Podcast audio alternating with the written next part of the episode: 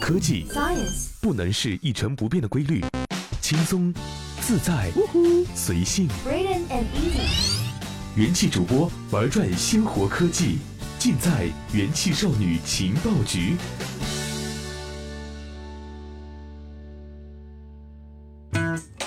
嗨，各位好，欢迎收听元气少女情报局，我是一木。国庆长假呢，已经离开了我们好几天了，但是我们节目的少女们呢，可能还觉得意犹未尽，一直不想挣脱假期的怀抱。所以呢，十月份的第一期节目就由我来做喽。不知道，各位的国庆长假是怎么度过的？在这里呢，我要把我自己在国庆当中遇到的一个事情呢，跟大家分享一下。国庆呢，我有一个朋友啊，从远方来看我，然后呢，还给我带了礼物，哎，多好，就觉得像春节拜年拜访长辈一样。然后呢，我打开礼物一看，当时我就哎呦我去，我勒个去了！那一瞬间顿感自己交友不慎。这个朋友给我的礼物呢，不是别的，而是被网友评论啊，是中国五大最难喝饮料。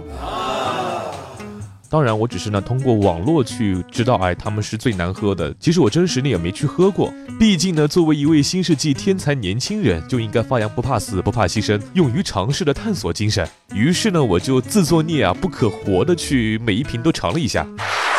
首先呢是第一位啊，来自大自然搬运工的什么方树叶。坦白说呢，它的难喝程度呢，应该是五瓶里面呢最低的。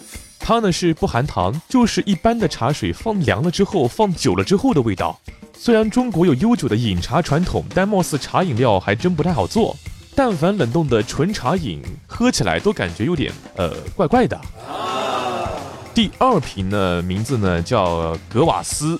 这个呢，我要好好吐槽一下。首先，这个名字就让人感觉接受不了啊！格瓦斯跟煤气瓶有什么关系啊？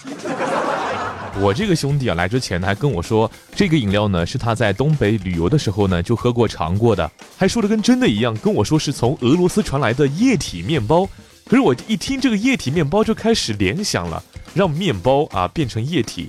是用水泡的，还是让它通过什么乳酸菌啊、发霉啊、发酵啊，变得乳化液化？不管是哪一种，都是很恶心，好吗？最后呢，我还是尝了一下，感觉呢就是南河版的皮尔茶爽，跟这个瓦斯的名字呢很符合。嗯哼，然后呢，说第三个饮料，它呢是一种罐装的，名字呢也很奇葩，叫做黑松沙士。你听一下啊，黑色的黑，松土的松，沙子的沙，然后呢士兵的士。哪一个字会体现它是一个喝的东西啊？这四个字被摆在一起，没有任何的注解，谁能想到它是一款饮料呢？对于像我这样的喝惯了什么水啊、什么露啊、什么汁啊的白痴消费者来说，通常呢都是三秒之内呢决定买瓶什么东西解渴，谁会费脑筋去想你是不是饮料啊？何况还想不出来，对吧？它就是一种莫名其妙的盐汽水。然后呢是第四瓶。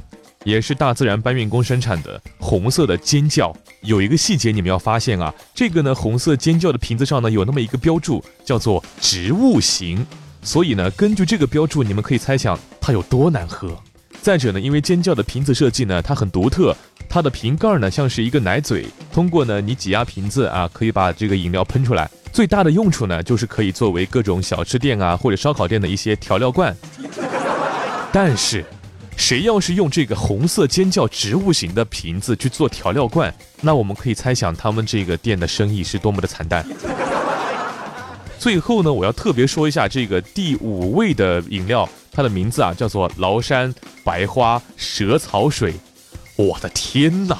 只要是一个正常人听这个名字，难道不会自然而然的认为它是一种中药汤剂或者跌打损伤酒吗？如果这个叫啊崂山白花蛇草水的这个东西啊可以用来喝，那么我觉得红花油可以炒菜，花露水可以用来蘸寿司。至于口感如何，我听网友的描述啊，它就是打开瓶盖，扑面而来的是一股清新的夏天的草席味儿。只要是喝上一口，哇，简直神一般的口感，有点咸，又有点腥。像是被汗水泡了三个夏天的烂席子，然后呢熬成了水，然后呢再加一点苦咸的海水。我觉得啊，只要在夏天把这个饮料的盖子打开，就没有蚊虫来叮咬了。哎，我觉得我说完这个五款饮料，我可以被称为是这个节目有史以来最有味道的一期节目了。哎，我觉得我也是找罪受啊！为什么要喝难喝饮料呢？怎么就不能放宽心去喝一杯啤酒呢？在丹麦呢，有一家啤酒厂呢，就想让我们随时随地的喝上他们的精酿啤酒，然后呢，就特别创新的把它们呢做成了一个粉末状的即饮啤酒。这个呢很神奇啊，就像是我们泡奶茶啊、泡咖啡一样，把这个啤酒粉啊倒入杯中，然后呢拿水一泡，哎，就是一杯啤酒了。这个酒厂的名字呢叫做 Two Pie，虽然创立时间不长，只有六年，不过呢在二零一四年已经被 Red Beer 评为了世界第九的啤酒厂。创始人之一的 Johnson 表示：“我们总是想要探索和超越酿造啤酒的极限。”他和另外一位创始人 Gasser 一起研究怎么样能让消费者通过新的方式来喝他们的啤酒。最终呢，他们没有选择蒸煮，而是用升华的方式，除去酒中的水和酒精，做出了留下糖、蛋白质、苦味物质和一些有味的粉末。当你想喝酒的时候呢，你可以按照自己的喜好往杯子里面呢倒入粉末，然后呢拿水啊，或者是拿一些调味酒啊一泡，喝起来呢就像是一个传统的精酿啤酒了。不过呢，相比很多人喝酒的时候呢，这个啤酒啊有一点麻烦。喝啤酒啊，其实很多人呢都喜欢别的一些元素，比方说瓶盖啪的一声响啊。比如那种绵密的泡沫，这些呢都是粉末啤酒欠缺的一些乐趣。因此啊，除了像那些会送我五种最难喝饮料的猎奇者之外呢，它可能和大多数的正常人没有什么关系。在未来，我预计啊，比方说像是野外生存，或者说太空环境可以适用。毕竟啊，这个喝饮料为什么不能对自己好一点呢？